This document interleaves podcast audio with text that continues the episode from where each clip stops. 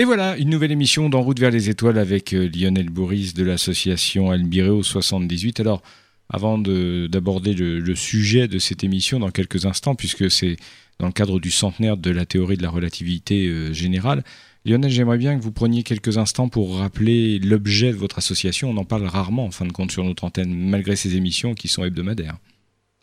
Exactement. En fait, l'association d'astronomie a pour but déjà de, faire partager notre science euh, pour, euh, pour le, plus, le, plus grand nombre. Et pour ça, on, propose des observations quand, quand, le temps le permet. Hein. Quand on voit rien, euh, quand, le, quand on voit pas les étoiles à l'œil nu, on les voit pas plus au télescope. Donc là, on n'a pas de chance. Euh, mais quand le temps est dégagé, ben, on propose des observations qui sont ouvertes à tous et qui sont, qui sont publiques. Euh, voilà, tout le monde gratuite, ouverte à tous, tout le monde peut venir. Donc on propose ça. en moyenne, elles sont programmées deux fois par mois. On se retrouve à Poigny-la-Forêt, on amène nos instruments et certains amènent le, les leurs pour apprendre à s'en servir. Donc on fait aussi euh, des petites euh, sessions de formation pour apprendre à utiliser les instruments. Sinon, au sein du club, eh ben, on a des réunions, on fait des exposés qui concernent l'astronomie. Euh, certains d'entre nous proposent des conférences même hein, pour d'autres associations où les thèmes sont évidemment des thèmes basés sur l'astronomie. Donc on a tout un tas d'activités. Puis on fait entre nous aussi, on, on fait des expériences. Euh, on parle beaucoup dans, dans, dans, nos émissions radio, on a parlé d'expériences euh, qui ont été faites mmh. sous l'Antiquité. Eh ben, on a refait euh, certaines de ces expériences-là pour mesurer par exemple la distance Terre-Lune, mesurer la taille de la Lune ou la distance Terre-Soleil récemment. On a fait ça grâce à, grâce à Vénus. Donc certaines observations, si on les fait de manière rigoureuse, nous permettent de retrouver des, paramètres et des, choses dans le système solaire comme l'ont fait nos anciens. Et on est content de, bah, pouvoir refaire ce, genre d'expérience euh, au sein du club euh, et d'être euh, surtout capable en fait de, refaire comme, le faisaient déjà nos, nos illustres anciens astronomes. D'accord, un, site internet hein, pour vous retrouver. Hein. Ah bah, notre site, c'est www.albireo78.com. Et sur ce site, ben, il y a tout un tas de choses, des, des, des, galeries photos. Hein. On est capable de faire de, belles photos et nous-mêmes, on progresse d'année en année. Et ce site-là pointe aussi sur ben, un autre site sur lequel on, met toutes nos émissions radio, donc en podcast euh, disponibles. Vous pouvez les écouter, les télécharger euh, pour les réécouter tant que vous voulez. Il y a déjà euh, à peu près 80, 90, 92 émissions euh, qui sont disponibles en podcast. Très bien. Alors maintenant, revenons-en au sujet de, de, cette émission de ce jour. Il s'agit bien évidemment de la deuxième, une deuxième émission consacrée à la relativité générale.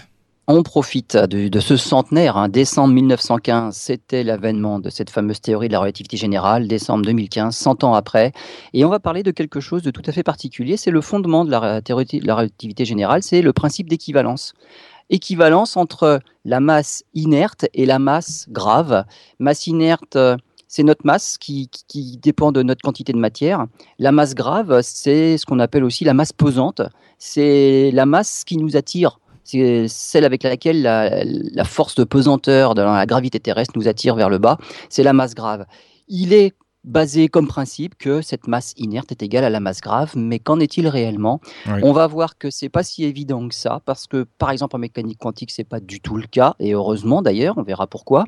Et des expériences existent depuis très longtemps, ça a commencé au XVIe siècle, Galilée en a fait, on en parlera, de l'évolution des expériences qui ont pour but de justement vérifier cette égalité ce principe d'équivalence, ou en tout cas d'aller voir le plus précisément possible jusqu'à où il faut être précis pour voir qu'il y a une différence. Et pour l'instant, on va voir qu'on n'a pas trouvé de différence, et donc on va même aller dans l'espace pour pouvoir faire des expériences encore plus précises. Et le but est vraiment intéressant, on va en reparler. D'accord, tout de suite. Alors Lionel, on va tout de suite euh, rentrer dans le vif du sujet. Vous nous parliez tout à l'heure de masse inerte, euh, enfin de plein de choses on s'y perd un peu. Il hein. faut, revenir un peu sur des notions de base. Hein on va un petit peu revenir sur la définition de chaque chose. La masse inerte, et c'est la masse qui représente en fait notre quantité de matière. Inerte, il faut le voir comme inertie. C'est en fait euh, la force qu'il faut pour déplacer, l'énergie qu'il faut fournir pour déplacer une quantité de matière. Ça, c'est ce qui représente une inertie, et c'est ce qui est caractérisé par justement cette masse inerte. Une masse inerte de 20 kg résiste deux fois plus qu'une masse inerte de 10 kg à toute mise en mouvement. Donc ça, c'est ça l'inertie. Et on voit bien que cette énergie qu'il faut mobiliser pour mettre en mouvement quelque chose est proportionnelle à cette quantité de matière. Et c'est proportionnel à la masse inerte. Donc cette masse inerte-là, c'est celle qui ne change pas quand on se promène dans le système solaire, par exemple.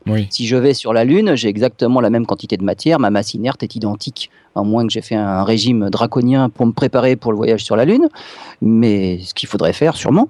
Mais sinon, cette masse inerte-là, voilà, c'est notre quantité de matière, elle ne bouge pas, elle ne bouge pas euh, suivant l'endroit où on se trouve. Voilà, elle est là, elle existe, c'est un, une constante c'est une constante. Celle qui, peut changer, c'est la masse grave, ou la masse gravitationnelle, ou encore la masse pesante. En fait, c'est la masse qui subit la force gravitationnelle. Euh, c'est la masse alors ça devrait pas être une masse, mais enfin en tout cas, c'est celle qui nous permet de faire une mesure sur les balances. Voilà, c'est cette masse-là qui est pesante là. Euh, et celle-là aussi, on imagine bien que entre une masse de 20 kg et une masse de 10 kg, la masse de 20 kg va engendrer un champ de gravité deux fois plus important qu'une masse de 10 kg. Donc une planète deux fois plus lourde qu'une autre va engendrer un champ de pesanteur deux fois plus important qu'une autre. Donc il y, y, a aussi coefficient de proportionnalité, on imagine bien. Et par contre, on se demande bien pourquoi cette masse inerte devrait être égale à cette masse grave. Donc il y a une une différence entre la masse qui correspond à une inertie et une masse qui correspond à quelque chose de pesant. Pourquoi devrait-elle être égale? Euh, C'est ce principe d'équivalence, donc il y a égalité entre les deux. C'est ce principe-là d'équivalence qui existe pour la théorie de la relativité générale. Alors pourquoi il devrait y avoir des différences? Eh bien notamment parce que lorsque l'on va explorer par exemple la mécanique quantique, c'est cette deuxième théorie qui explique l'univers. La mécanique quantique, c'est pour l'infiniment petit. la relativité générale, c'est pour l'infiniment grand. Donc, on n'arrive toujours pas à les réunir au sein d'une même théorie. Il y a vraiment deux théories tout à fait séparés, qui, expliquent des choses à des échelles complètement différentes.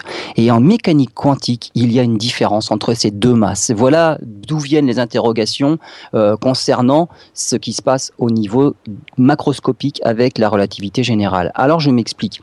En mécanique quantique, pour pouvoir peser les choses, les particules étant tellement petites et tellement légères, on ne va pas peser une particule. Donc, on, on, on, sait arrangé et on a pris l'habitude de regrouper les particules au sein d'une quantité, une quantité qu'on appelle une mole. C'est-à-dire une, une mole de matière, c'est un nombre défini de particules pour faire une certaine quantité. Et ce nombre-là vaut 6,02 10 puissance 23 particules. Ou encore, dit autrement, 60 200 milliards de milliards de particules. Ces particules pouvant être des, des atomes, des molécules euh, ou même des objets. Hein, si, j'ai bien, d'accord. Si j'ai bien compris, je vais, je vais faire un raccourci. Et arrêtez-moi si j'ai si j'ai tort. Si par exemple on devait mesurer, enfin mesurer cette masse d'un poulet et, je sais pas. Euh, euh, d'une chaise, on prendrait le même nombre de particules d'une chaise et le même nombre d'une particule de poulet ah. pour pouvoir que pour que cette mesure et cette, ce comparatif soit euh, exact. En fait, c'est quel que soit quel que soit l'objet, on en prend la, même, quantité. Voilà, c'est ça. D'accord. Une molle de poulet, ce serait 60 000 milliards de milliards de poulets.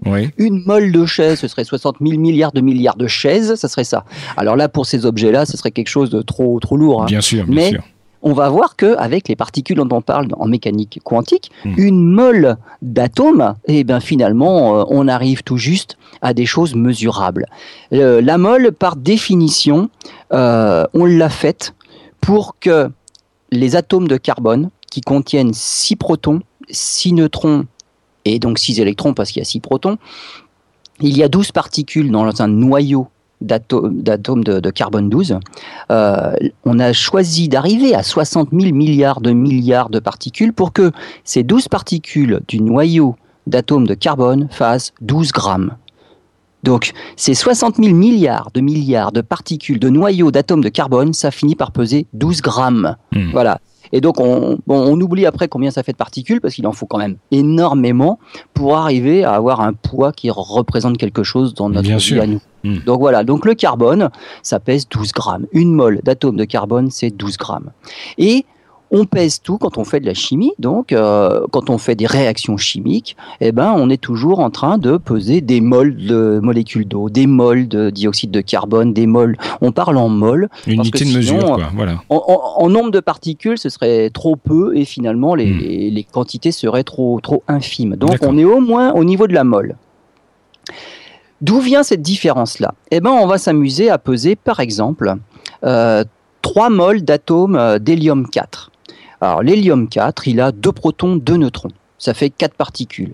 Si je prends 3 moles d'atomes d'hélium 4, je vais arriver à avoir 6 protons, 6 neutrons. Je vais avoir mes 12 particules. Exactement comme une mole d'atomes de carbone, j'ai 6 protons, 6 neutrons. Mais l'atome de carbone, il est fait en une fois, c'est dans, tout est dans le même atome, alors que pour les atomes d'hélium 4, il me faut 3 atomes à chaque fois pour avoir mes 6 protons et 6 neutrons. Donc j'ai exactement les mêmes éléments, ils sont juste répartis un petit peu différemment. Ils sont en une fois pour l'atome de carbone, ils sont en 3 paquets différents, donc deux, deux, deux couples, on va dire, 2 protons, 2 neutrons, et j'ai 3 fois euh, pour les atomes d'hélium 4. Et là, je me représente, je, trouve quelque chose d'un peu bizarre, c'est que mes 3 moles d'atomes d'hélium 4 pèsent 12,0078 grammes. Il y a 7,8 mg de plus, hmm. quand je pèse mes 3 moles d'hélium 4 que lorsque je pèse ma mole de carbone 12, hmm. qui est composée d'exactement la même quantité de matière. Et la même quantité de matière, même euh, c'est 12 protons, euh, c'est 6 protons, 6 neutrons, c'est les mêmes choses. C'est juste pas réparti différemment. Donc on voit que la mécanique quantique, la masse pesante est différente de la masse inerte. La masse inerte, c'est 12 particules, donc il y a exactement la même quantité de matière, et pourtant quand je les pèse, je, je tombe sur deux poids différents. Hmm. Il y a un tout petit peu plus pour les trois moles d'hélium que pour la mole de carbone qui, elle, est faite en une seule fois. Donc il y a une différence entre la masse grave et la masse inerte. Alors, d'où vient cette différence-là, en tout cas au niveau microscopique? Eh bien, ça vient des énergies de liaison. Simplement. C'est-à-dire, les énergies de liaison, ça c'est une nouvelle image, enfin c'est nouveau, on n'en a jamais parlé jusqu'à maintenant. Jusqu'à maintenant, on n'en a pas trop parlé, mais on va voir que heureusement pour nous, ça existe. Euh, l'énergie de liaison, eh ben, si vous prenez trois atomes d'hélium, finalement, il y a deux protons de neutrons qu'on fait trois fois. Il y a moins, il y a moins de liaisons dans nos trois atomes d'hélium qu'il n'y en a dans notre atome de carbone. Il y a, il y a 12 particules ensemble, et eh ben, il y a plein de liaisons entre chaque. Et donc, il, cet atome-là pèse moins lourd parce qu'il y a une partie qui est comprise, qui fait partie de ce qu'on appelle les énergies de liaison. Donc il y a une petite différence là. D'où vient la différence et comment on va s'en servir? Eh ben, c'est exactement comme ça que fonctionne le Soleil. Et heureusement pour nous qu'il y a une petite différence entre cette masse inerte et cette masse grave. Le Soleil, à chaque seconde, par exemple, il est en train de convertir 627 millions de tonnes d'hydrogène en 622 millions de tonnes d'hélium. Il y a exactement les mêmes particules, donc au niveau de la masse inerte, au niveau de la quantité de matière et de nombre de particules, il n'y a aucun changement. Mais pourtant, une fois qu'on a assemblé ces atomes d'hydrogène en atomes d'hélium, on a fait des groupements un tout petit peu plus élevés, mhm. et eh ben on a perdu de la masse. Et à chaque seconde, le Soleil, il a perdu 5 millions de tonnes. C'est quand même pas rien. Parce que c'est à une tellement grande échelle que là, c'est des, des quantités astronomiques de particules qui fusionnent pour faire de l'hélium. Et à chaque seconde, quand on pèse la différence, on se rend compte que l'hélium est 5 millions de tonnes plus léger que l'hydrogène. Et ces 5 millions de tonnes, où ont-ils disparu? Parce qu'en fait, en physique, c'est pas compliqué. Il y a une règle simple. C'est tout, on va dire tout se conserve. Il y a des vases communicants, quoi. Rien ne se crée, rien ne se perd, mais tout se transforme, hmm. mais il y a surtout conservation. S'il y a une perte de masse, c'est que la masse s'est transformée en autre chose. Et eh bien, elle s'est transformée en énergie. Donc, simplement parce qu'on a, on a élaboré de nouvelles liaisons, eh ben, ces nouvelles liaisons vont libérer de l'énergie et ces 5 millions de tonnes, si on applique la fameuse euh, égalité E égale mc carré, donc l'énergie c'est la masse fois le carré de la vitesse de la lumière, et eh ben ces 5 millions de tonnes là, c'est ce qui nous chauffe par exemple. Le soleil il émet de l'énergie, il émet du rayonnement, il émet de la chaleur, c'est ces 5 millions de tonnes de différence entre la masse inerte et la masse grave au niveau atomique qui font que le soleil ben, nous réchauffe jusqu'à la Terre. S'il n'y avait pas cette différence entre masse inerte et masse grave, sur Terre, on aurait un peu froid et puis ce serait pas très lumineux. Et donc, heureusement pour nous, il y a cette différence-là. Au niveau microscopique, on l'observe tout le temps. Et pourtant, au niveau macroscopique, on n'arrive pas à voir cette différence-là. Et pourtant, on va essayer d'aller d'aller voir loin dans les décimales pour voir jusqu'à où il faut aller pour voir une différence et si jamais il y en a une. Parce que on verra en science, ce qui est bien, c'est que qu'il y ait une différence ou qu'il n'y en ait pas, il y a des conclusions à en tirer. Donc, quel que soit le résultat des expériences, on, a des choses à tirer, des conclusions à tirer de ces expériences-là, dans un sens ou dans l'autre. Voilà, en science, il n'y a jamais d'échec et il n'y a jamais d'impasse, il y a toujours des conclusions, il y a toujours de nouvelles voies qui s'ouvrent. C'est ça qui est extraordinaire. Absolument. On se retrouve dans quelques instants. Vous êtes en route vers les étoiles avec Lionel Bourris de l'association d'astronomie Albireo 78. Lionel, nous parlions il y a quelques instants euh, eh ben, des notions de masse. Euh, vous allez poursuivre. et puis on, a vu, on a vu aussi la différence entre masse grave, masse inerte, mais au niveau microscopique. Voilà, on voit bien que c'est pas si évident que ça hmm. d'assimiler les deux au même objet et à la même chose au niveau atomique, il y a vraiment une différence euh, dont il faut tenir compte et c'est important parce que c'est grâce à ça que, par exemple, le Soleil nous chauffe. Euh, on va revenir sur des notions euh, maintenant au niveau collège, mais notions qui posent problème parce que, par abus de langage, on mélange un petit peu tout entre la masse et le poids. Parce que par la suite, c'est surtout de ça dont on va parler. On va revenir au niveau macroscopique. La masse, c'est la quantité de matière. Hmm. C'est ce dont on est fait. Euh, et par exemple, donc sur la Terre, sur la Lune, dans l'espace, cette quantité de matière-là ne change pas pour un même objet. Ce qui va changer, c'est pas la masse, mais c'est le poids. Et ce qu'il faut savoir, c'est que le poids, c'est une force. Hmm. La masse, c'est une quantité de matière. Une quantité de matière, ça se mesure en kilogrammes. L'unité de masse, c'est le gramme. Le kilogramme, c'est 1000 grammes. Donc c'est juste, c'est juste proportionnel. Euh, pour le poids, ce qui pose problème, c'est que dans la vie de tous les jours, quand on se pèse et qu'on va mesurer son poids, on le mesure aussi en kilogrammes, alors que ça n'a rien à voir. Là, c'est une grosse erreur, on va dire. Euh, quand on mesure un poids, c'est une force, on devrait mesurer ça en newton. Et donc, cette force qui attire notre quantité de matière dépend, elle, de l'endroit où on se trouve. Si avec ma masse en kilogrammes, je suis sur Terre, je me pèse sur une balance, je trouve une certaine valeur de la force, hmm. mais parce que c'est la gravité terrestre, la pesanteur terrestre qui m'attire vers le centre de la Terre, et elle attire quoi? Elle attire ma masse. Et cette force-là que je devrais lire sur la balance, ce ne sont pas des kilos, mais des newtons. Et par abus de langage, on qualifie aussi ça de, newton, de, kilogrammes. C'est la même unité que la masse. Donc on s'y perd entre la masse et le poids. Tout est mesuré en kilogrammes. Comme ça, c'est pratique. Mmh. C'est déjà pas si simple. Pour un régime, c'est les newtons les plus avantageux Non, je plaisante. Euh, pour un régime, c'est les kilos, hein, parce que sinon, on va sur la Lune et on fait un régime en newtons directement. Voilà, c'est ça. Pourquoi? Parce que sur la Lune, la masse de la Lune est plus faible que la masse de la Terre. Ça veut dire que la force d'attraction lunaire est plus faible que la force d'attraction terrestre. Elle est six fois plus faible. Vous allez avec votre balance sur la Lune, vous n'avez pas perdu un seul gramme de matière. Vous avez la même corpulence, tout pareil. Donc vous, vous, avez la même masse. Par contre, vous montez sur votre balance, comme la masse de la Lune est plus faible, la gravité lunaire est plus faible. Eh ben, votre, la force qui vous attire vers le centre est six fois plus faible. Et, la valeur que vous voyez sur la balance est six fois plus faible que la valeur qu'on voit sur la balance posée sur Terre. Hmm. Donc on paraît plus léger, mais plus léger parce qu'on est juste moins attiré. On n'a pas perdu un gramme de matière. Donc on a la même masse en kilogrammes, on n'est pas attiré avec la même force en newton. Donc il faudrait changer nos balances et écrire Newton. Ça permettrait d'éviter de mélanger les poids et les masses qui sont tous mesurés en kilogrammes. Et là, on ne s'en sort plus. Donc c'est juste un abus de langage c'est dans la vie de tous les jours, bah, on fait des erreurs comme ça et ça passe dans la vie, après dans la vie courante et on ne sait plus trop de quoi on parle, on comprend plus rien. Donc la masse, c'est la quantité de matière, ça c'est des kilogrammes. Euh, le poids, normalement c'est une force et c'est en newton. Et le poids bah, va dépendre de l'endroit où on est. Si on est carrément en impesanteur, c'est-à-dire absence de pesanteur, il n'y a aucune force qui nous attire, et eh ben, dans la station spatiale par exemple, et eh ben, on ne pèse plus rien. Et hmm. pourtant, on n'a pas perdu de masse. Mais on flotte, tout flotte, parce qu'on n'est plus attiré par rien, il n'y a plus de force de gravité qui nous attire. Alors, ça aussi, c'est pareil, on peut, on peut en discuter longtemps, mais la force de gravité, il y en a une, mais sauf qu'on est en chute libre. Hein. La station spatiale, c'est une chute libre permanente, et donc euh, on, a, on ne ressent plus les effets de la masse ou du poids. Alors, pour mettre euh, en évidence eh ben, cette différence entre la masse inerte et la masse grave, donc la masse pesante, celle qui est attirée. Euh, jusque-là, ben, on a l'impression que c'est un peu la même chose, sauf on a vu au niveau microscopique, c'est pas la même chose. Alors pourquoi faire des expériences comme ça?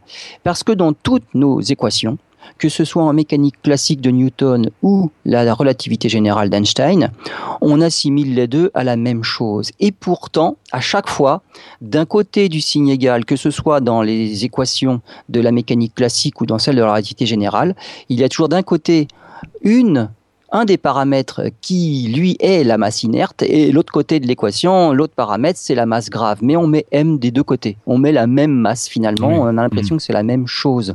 Donc que ce soit Newton, qui explique que d'un côté, dans un membre, on a par exemple l'accélération d'un objet dans un champ de pesanteur, eh ben, c'est une certaine masse.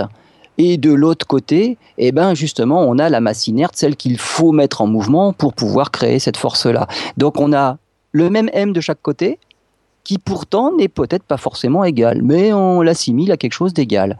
Relativité générale, c'est la nouvelle façon de voir la gravité, ça c'est Einstein qui a trouvé, c'est que d'un côté, on met la répartition des objets dans l'espace, donc on a une répartition de matière dans l'espace, ça c'est la masse inerte, on met bien de la masse. Et de l'autre côté, on met la courbure de l'espace-temps provoquée par ces mêmes objets. Donc de l'autre côté du signe égal, on a la courbure de l'espace-temps provoquée par la répartition des masses. Et la courbure dépend, elle, de la masse grave. C'est un champ de gravité qu'on peut assimiler à, à une courbure de l'espace-temps, une cuvette créée par une grosse boule de bowling, par exemple, sur un matelas, sur un lit. Ce que vous nous expliquez régulièrement, effectivement.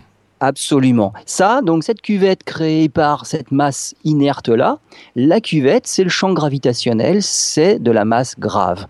Eh ben, d'un côté du signe égal, il y a de la masse inerte, de l'autre côté, il y a de la masse grave, mais est-ce qu'elles sont égales? Et jusque-là, ben, nos expériences n'ont pas réussi à les mettre à défaut. Qu'est-ce qu'on a fait comme genre d'expérience à travers le temps? On a évidemment commencé par les plus simples, c'est simplement des chutes libres, c'est-à-dire faire tomber des objets et mesurer euh, bah, soit leur temps de chute ou plus facilement vérifier qu'ils tombent en même temps. Voilà, si des objets de masse différente tombent en même temps, c'est qu'effectivement la pesanteur va agir différemment sur ces masses-là. Euh, on a fait après des, pendules pesants. Alors les pendules pesants, c'est le balancier d'une horloge, on va dire, voilà, qui pend, qui balance d'un côté à l'autre. On a fait ce genre d'expérience-là, j'en reparlerai. Et puis, on a fini par faire des expériences encore plus élaborées, et là, on va même jusque dans les années 2000, avec des pendules de torsion. Et les pendules de torsion, eh ben, c'est comme un pendule pesant, mais placé à l'horizontale. On a certaines, euh, certaines petites euh, horloges aussi qui tournent avec des pendules de torsion, c'est-à-dire qu'il y a des boules qui sont placées sous le cadran, mais qui tournent dans le sens horizontal. Donc elles vont de la gauche vers la droite, et puis vers la gauche et vers la droite. Et en fait, c'est parce que il y a torsion d'un câble, et quand le câble est tordu suffisamment dans un sens, finalement, il donne de l'élan pour se détordre dans l'autre sens, mais il va au-delà de son point d'équilibre, donc il se retord à nouveau dans un sens, hmm. et ainsi de suite. Donc ça tord dans un sens et ça tord dans l'autre. Ce genre de petit objet-là s'appelle un pendule de torsion. Et donc, euh, on va voir justement euh, dans le temps comment les choses ont évolué. Alors, la première expérience, on la doit à un Belge qui s'appelle Simon Stevin, Stevin en 1586. Et donc, première expérience, c'était simplement des chutes de corps. Donc, on fait tomber des objets de masses différentes et on observe simplement leur, chute, leur vitesse de chute, leur accélération et à quel moment ils tombent par terre. Et finalement, bah, en 1586, on ne voit aucune différence.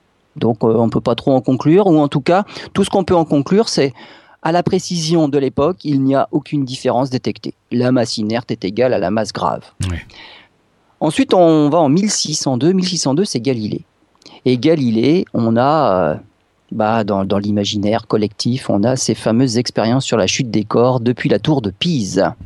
Alors, quelle était réellement l'expérience de Galilée? C'était en fait euh, laisser tomber deux sphères, des sphères identiques, et comme ça, on va dire, bah, c'est pas la forme qui pourrait jouer, donc c'est bien.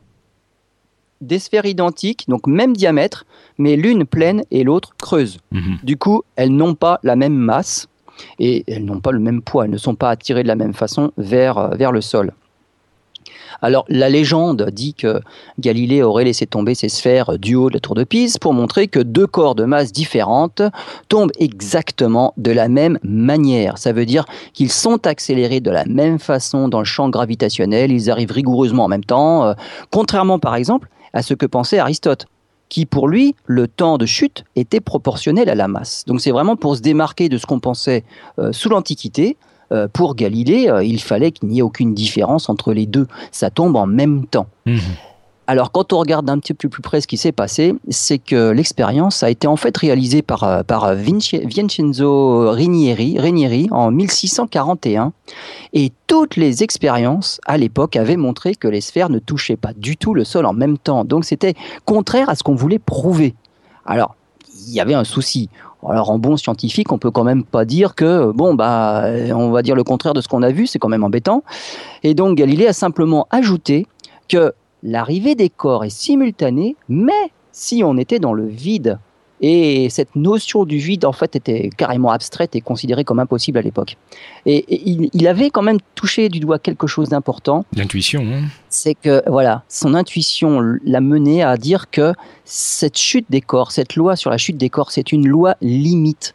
En fait, c'est ce qu'on observerait si on était dans un vide absolu, et ce qui n'est pas le cas sur Terre du tout. Il y a quand même la présence de l'atmosphère qui fait qu'il y a une force de frottement autour de chaque sphère qui, elle, va dépendre de plein d'autres choses, et ce qui fait que les sphères n'arrivent euh, franchement pas du tout en même temps. Donc si on n'est pas dans le vide, ça ne peut pas marcher, et il avait déjà comme intuition que euh, la bonne loi, c'était une loi qu'on aurait pu vérifier dans un vide absolu, et que c'était une condition limite euh, si on pouvait faire le vide.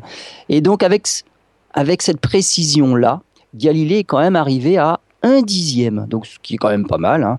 Donc à un dixième, lui était capable de dire masse inerte et masse grave ne font pas de différence. Je ne suis pas capable de préciser, de faire la différence entre les deux avec une précision supérieure à un dixième. Alors on va voir par la suite les chutes des corps. Euh, on est passé à autre chose de bien plus précis que la chute des corps. Ok, c'est noté. On se retrouve dans quelques instants. Vous êtes dans En route vers les étoiles, l'émission consacrée à la vulgarisation scientifique, à la meilleure connaissance de l'espace avec Lionel Boris d'Elbiro 78. Lionel, je vous propose de poursuivre votre démonstration et j'allais dire votre conférence, n'allons pas jusque-là, mais en tout cas, cette émission passionnante. Eh bien, on a commencé à essayer de faire la différence entre masse inerte et masse pesante avec les chutes des corps. Alors, chute des corps, c'est pas assez précis, et chute des corps, ça pose un problème comme Galilée l'avait senti, il y a une vitesse, en fait, euh, frottement atmosphérique fait que les objets ralentissent et finissent par atteindre ce qu'on appelle une vitesse limite. Si vous hmm. vous jetez d'un avion parce que vous voulez faire du parachutisme, et eh ben pendant la chute libre, il y a un moment où on n'accélère plus, on atteint une vitesse limite. Alors que sans atmosphère, on ne ferait qu'accélérer. On est toujours attiré par la même force de pesanteur vers la Terre, donc on ne ferait qu'accélérer. Il y a un moment où on n'accélère plus, simplement parce que cette force de frottement due à l'atmosphère équilibre l'accélération de la gravité et du coup on atteint une vitesse limite. Alors c'est ce qui a faussé les expériences de Galilée, mais sa conclusion était très bonne. Euh, on passe à Newton, 1680, et là on, arrête de faire la chute des corps, bien que Newton ait tenté euh, dans des tubes à vide. Hein. Donc il existe des tubes de Newton, des tubes à vide, ou dans lesquels on peut faire cette même expérience. Mais pour plus de précision, Newton s'est occupé de faire des expériences concernant les pendules Alors les pendules pesants avaient été étudiés par Galilée déjà aussi. Hein. Il suffit de faire pendre quelque chose au sommet de quelque chose de très haut et on étudie le balancement du balancier, donc ce qu'on appelle le pendule pesant. Eh bien, pour, euh, pour Newton, euh, l'expérience était la suivante mesurer euh, les oscillations très précisément en faisant varier la masse bah, de, ce qu'on a mis au bout du pendule. Euh, on avait dit, Galilée avait montré, enfin Galilée avec ses incertitudes et ses précisions, que justement les oscillations d'un pendule ne dépendent que de la longueur du bras du pendule, mais pas du tout des masses qui y étaient accrochées. Ah oui. Absolument. C'est indépendant de la masse de ce qui est accroché. Mmh. Quand, quand au lycée, euh, je ne sais plus à quelle année maintenant, on fait euh, justement, on étudie quel chapitre, on étudie les pendules pesants, on se rend compte que euh, la période d'oscillation ne dépend que de la longueur du pendule. Racine de 2 fois G fois la longueur, voilà. Donc c'est deux racine de 2 GL. G c'est l'attraction de la pesanteur. On fait x2, on fait la fois la longueur en mètres. On prend la racine carrée du tout et on a la, période d'oscillation. Donc, euh, il n'y a absolument pas le, de terme en M, il n'y a pas la masse. Donc, la période d'oscillation ne dépend absolument pas de la masse, ça ne dépend que de la longueur du pendule. Si vous faites un pendule tout petit de 2 cm, vous imaginez bien, euh, ça, va battre, euh, ça va passer très rapidement. Un pendule qui fait 10 mètres de long, ça va se balancer lentement et ça ne dépend que de la longueur du pendule. Si un pendule d'un mètre, vous mettez n'importe quelle masse, quelle que soit sa, masse et son poids, eh ben, ça va battre toujours à la même vitesse. Et c'est justement ce qui a été, euh, ce qui a permis euh, de devenir un étalon pour la seconde notre seconde était justement la demi-période d'un pendule de 1 mètre de long. C'est-à-dire qu'un pendule qui fait 1 mètre, quelle que soit la masse que vous y accrochez, il va battre dans un sens et revenir à son point de départ en 2 secondes. Si on divise par deux cette période-là, donc simplement il va à gauche, il revient au milieu, voilà. Entre le milieu et la gauche, par exemple, ça dure une seconde. Et évidemment, entre le milieu et la droite, ça va être une nouvelle seconde. Donc, euh, en tout, ça fait, euh, ça fait deux secondes. Donc, ça a été notre étalon de la seconde pendant longtemps. C'était justement ce, cette demi-période d'un pendule de 1 mètre de long. Alors maintenant, on est passé à autre chose. Hein. Euh, on aime bien tout ce qui est euh, les atomes, c'est bien plus précis et puis surtout ça oscille beaucoup plus vite, donc on peut avoir une meilleure précision. Donc on est passé dans certaines propriétés de l'atome de césium et là on a une, seconde qui est précise, c'est quelque chose d'incroyable. Et donc Newton, avec euh, l'étude de ces pendules en mettant différentes masses sur les pendules mais de même longueur, eh ben, il n'a pas été capable de, de trouver une différence et lui, étant capable de faire des mesures plus précises, il a dit que à 10 puissance moins 4, c'est-à-dire à un dixième de millième près, il n'y a pas de différence. Donc on est à 1, mais à la quatrième décimale derrière la virgule, il n'y a pas de différence entre masse inerte et masse pesante euh, à 10 moins 4 près.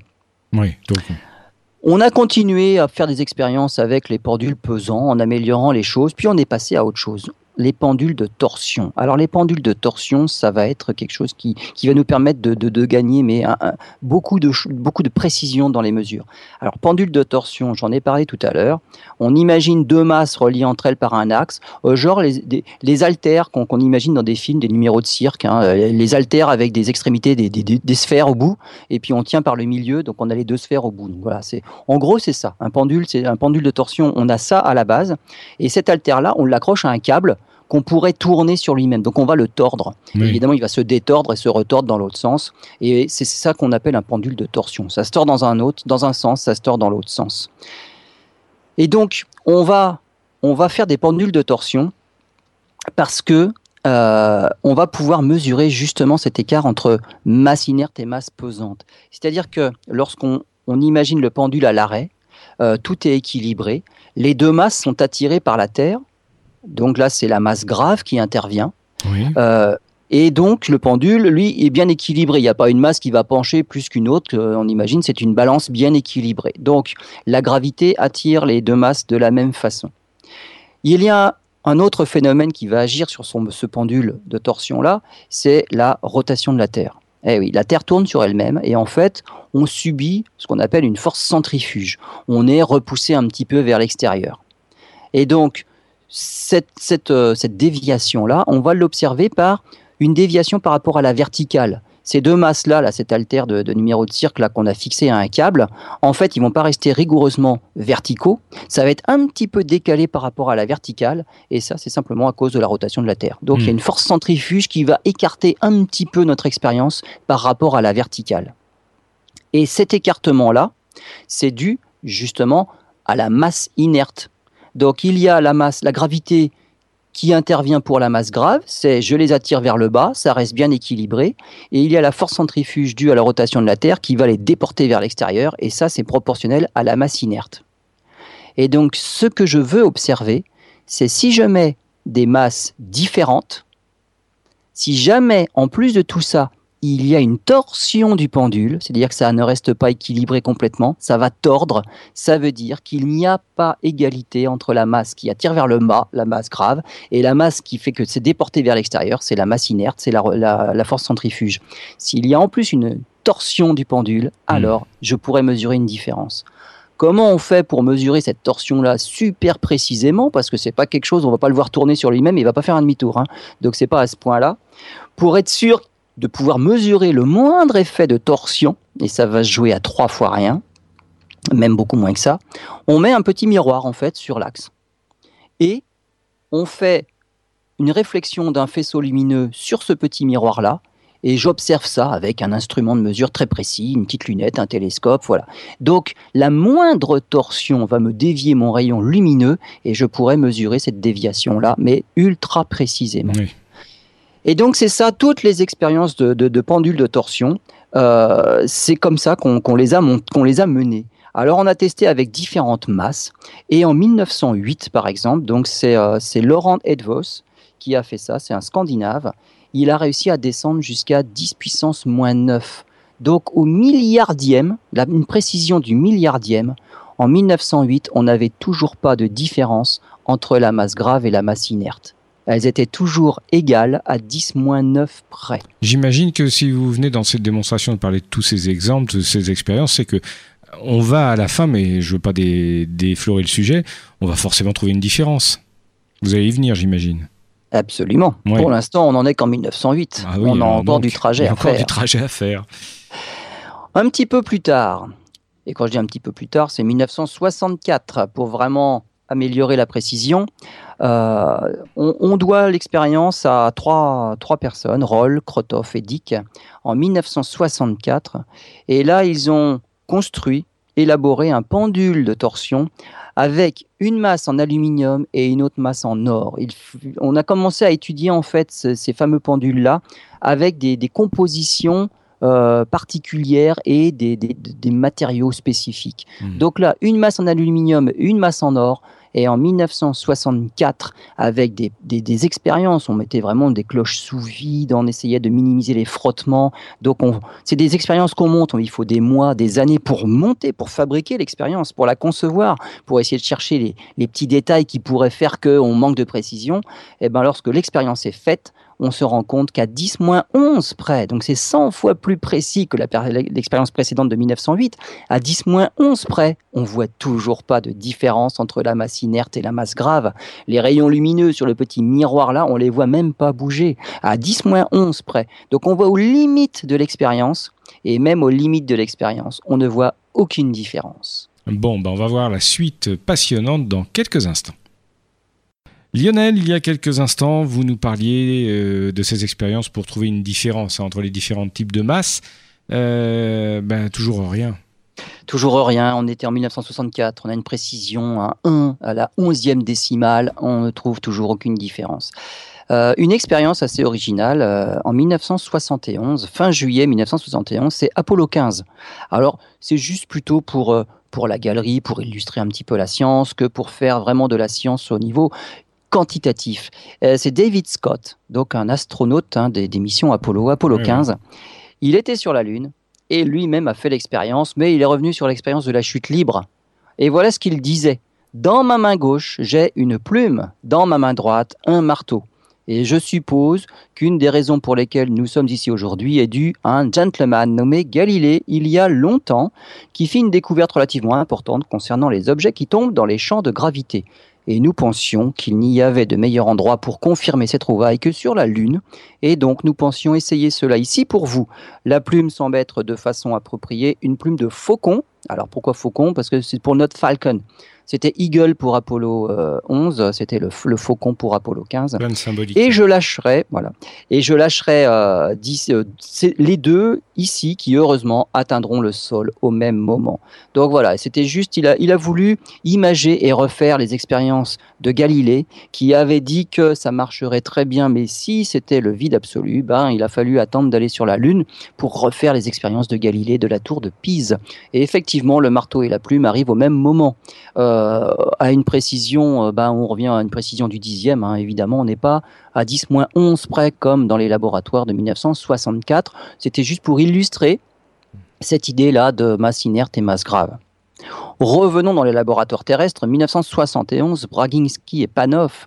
Et là, on, une nouvelle expérience avec une masse en aluminium et une masse en platine. Et la différence là descend à 10-12, donc 10 fois plus précis. Et à 10-12, on ne voit toujours aucune différence. Eh ben, décidément. Et dans les dernières expériences, qui datent quand même des années 2000, on est passé à une précision de 10-13, donc encore un facteur 10 de gagné, et à la 13e décimale, on ne voit toujours pas de différence entre la masse grave et la masse inerte. Alors, que faut-il faire pour réellement euh, mettre peut-être un point final, en tout cas faire encore évoluer les choses? Eh bien, il faut aller dans l'espace. Là, il n'y a pas le choix. Sur Terre, on ne peut plus gagner en précision on a conçu un satellite, un satellite français, le satellite microscope, qui doit justement se mesurer ce principe d'équivalence entre masse inerte et masse grave, mais lui, il doit aller jusqu'à 10-15, donc il gagne un facteur 100. Donc c'est plus précis que ce qu'on a fait jusqu'à maintenant. Alors, comment est, conçu ce satellite-là? Eh bien, c'est encore une histoire de différence euh, de, on va dire, d'accélération entre des masses de matériaux différents. Et donc, dans le satellite, il y a en fait deux expériences. Il y a une première expérience avec deux masses identiques qui servira d'expérience étalon et une deuxième expérience, la vraie celle-là, avec deux masses de matériaux différents. Et donc il y a des masses euh, de platine euh, et, une masse, une masse en, en, or, je crois. non, en titane, voilà. Donc il y a en tout trois masses de platine et une masse de titane. Première expérience, c'est juste pour vérifier avec les deux masses de platine. et dans l'autre, platine et titane. Et peut-être qu'on verra une différence. Alors comment on fait pour voir des différences quand on est dans un satellite en orbite autour de la Terre? Eh bien, c'est la masse inerte, on l'a mesurée précisément, on sait ce qu'elle vaut. Est-ce que le champ de pesanteur va attirer ces masses-là différemment? C'est ce qu'on cherche depuis le début. C'est ce, que mmh. voulait, c'est ce que voulait montrer Galilée mmh. pour voir s'il y avait une différence. Et c'est ce que disait Aristote quand même, mine de rien, à l'Antiquité. Il lui disait qu'il y aurait une différence et que c'était proportionnel à la masse. Pour l'instant, on n'a toujours pas trouvé. Ces deux masses-là, donc dans les deux expériences sur microscope, tout est en orbite autour de la Terre, c'est-à-dire que tout est en chute libre autour de la Terre. Euh, ces masses-là, elles sont destinées à rester dans l'expérience, dans le module qui est en orbite. Et on va simplement mesurer leur déviation par rapport à l'orbite idéale. L'orbite idéale, c'est euh, on reste dans le satellite, on reste dans l'expérience et les deux masses, elles flottent. Simplement, ça, flotte. Et donc, ça reste, ça reste au même endroit, euh, au micron près, ça doit rester au même endroit dans le satellite. Ce qui est bien, c'est que voilà, on est en chute libre. Euh, tout tourne à la même vitesse, tout tombe la même, de la même façon et tout va flotter dans le satellite. S'il y a une différence, il y a une des deux masses qui va finalement changer un petit peu d'orbite et changer de trajectoire. et il y en a une qui peut tomber un petit peu plus vite que l'autre, être attirée un petit peu plus que l'autre par la mmh. gravité mmh. terrestre. Et le jeu, c'est de la remettre à sa place. Et pour être très précis, il ne faut pas qu'il y ait de contact. On la remettra en place par des forces électrostatiques. Et s'il y a une différence dans les orbites, eh ben on va juste mesurer la force électrostatique qu'il faut appliquer pour remettre la masse sur la bonne orbite. Et c'est en mesurant précisément ces forces électrostatiques-là pour remettre la masse sur son orbite qu'on pourra dire il y a une différence entre masse inerte et masse grave. Alors pour atteindre la précision voulue, l'expérience, elle ne peut pas se faire directement comme ça. Il va falloir préparer l'expérience. L'étape 1, eh ben, l'étape 1, il faut tout calibrer. Il faut être en, mesure de pouvoir mesurer précisément tous les paramètres, être capable de mesurer une déviation très précisément, être capable de mesurer les forces électrostatiques euh, qu'on aurait besoin de mettre en place très précisément pour mmh. remettre les masses à leur position. Et donc, il y a une phase de calibration. Donc, on va calibrer au début pour être sûr d'atteindre la précision souhaitée. L'étape 2, c'est on fait véritablement l'expérience, mais sur l'expérience où il y a les deux masses de platine. Et là, normalement, on doit avoir aucune différence parce que les deux masses sont strictement identiques. Mais c'est à nouveau pour pouvoir régler les appareils et vérifier que ça marche bien. Et la troisième expérience, ce sera la vraie, celle-là, la troisième étape, c'est on refait l'expérience, mais avec les deux masses différentes, une en platine et l'autre en titane. Et là, ben, on ne sait pas ce qui va se passer. Hein. L'expérience microscope, c'est 2016. Là, c'est. ce que j'allais vous expliquer. On est, on est sûr de rien, en fait. Est-ce qu'on est-ce qu'on pense, et on a quand même, comme peut-être comme Galilée, l'intuition de se dire il y a une différence. Mais est-ce que cette intuition sera un jour vérifiable? Est-ce qu'on peut aller plus loin dans les facteurs, euh, un peu dans, on, on pourra aller pas vraiment, euh, pas vraiment plus loin, parce que là, mm. on va atteindre quand même les limites où il faudrait reconcevoir un autre système pour avoir encore plus de précision, être capable de mesurer un décalage non pas au micron, mais peut-être au nanomètre. Donc, euh, mm. bon, il faudra repenser l'expérience si on veut gagner encore euh, un facteur. Mais dans tous les cas, le, résultat de cette expérience-là va nous apprendre beaucoup de choses. Pourquoi? Si les masses restent sur la même orbite, c'est que le principe d'équivalence est vérifié. Et si ce principe est vérifié, qu'est-ce qu'on va conclure? C'est qu'à 10-15 près, on n'est pas encore capable de faire la différence entre les deux. Et ça veut dire qu'il va falloir élaborer des expériences encore plus, plus complexes pour pouvoir aller au-delà dans la précision. C'est tout ce qu'on pourra dire. Si par contre, on voit quelque chose, ça veut dire que le principe n'est pas vérifié. Alors là, il y a beaucoup de choses qui, découlent de, cette conséquence-là. Hmm. Euh, on va donc, si le principe n'est pas vérifié, c'est qu'on va mesurer qu'il faut des forces électrostatiques, mais de différentes, pour remettre les masses à leur, à leur place, à leur position. Donc si on doit générer des forces électrostatiques, c'est que le principe ne sera pas validé. Et donc s'il n'y a plus équivalence, dans justement ce principe d'équivalence, c'est dommage, eh ben c'est déjà un moyen de tester la théorie des cordes.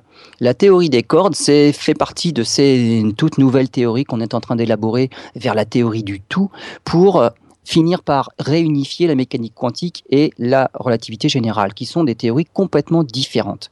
On est en train de chercher la théorie qui permettrait de les expliquer toutes les deux. et, et donc, simplement parce qu'on est à différentes échelles, on applique plutôt l'une ou l'autre mais on cherche cette théorie du tout là. La théorie des cordes fait partie des candidats possibles. Et la théorie des cordes dit que s'il y a une différence, la différence, elle se situe justement à la précision de 10-15. Ça veut dire que si on voit une différence dans l'expérience microscope, c'est que la théorie des cordes n'est pas si idiote que ça. et c'est peut-être celle-là. Hmm qu'il faudrait continuer à développer et c'est une bonne piste parce qu'on a, on a d'autres idées, hein, de théories, on en a d'autres. Par contre, si on ne trouve rien, euh, j'imagine que cette théorie sera abandonnée. Alors, si, la, si, voilà, si on ne trouve rien, c'est que bon, il y a un petit problème dans la théorie des cordes, qui elle prévoit quelque chose, hmm. et il faudra penser à autre chose. Mais hmm. si on trouve quelque chose, c'est que c'est quand même un, bon coup de pouce en faveur de la théorie des cordes.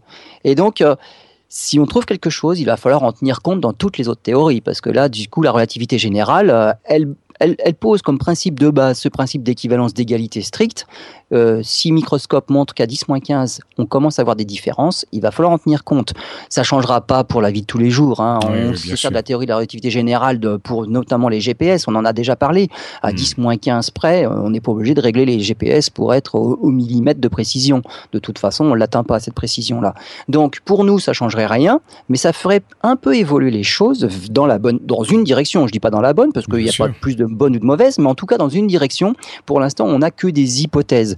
Si on voit une différence avec microscope, on sait où il faut chercher. Si on ne voit pas de différence avec microscope, on sait où il ne faut pas chercher et on sait où il faudra à nouveau aller chercher. Donc dans tous les cas, ça nous fera avancer.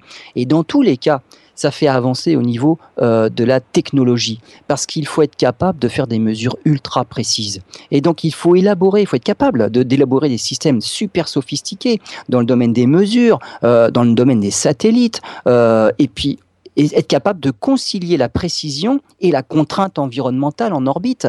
Donc dans tous les cas, la science fait progresser, même si c'est juste pour aller tester une théorie particulière à 10-15 ou 10-16 près.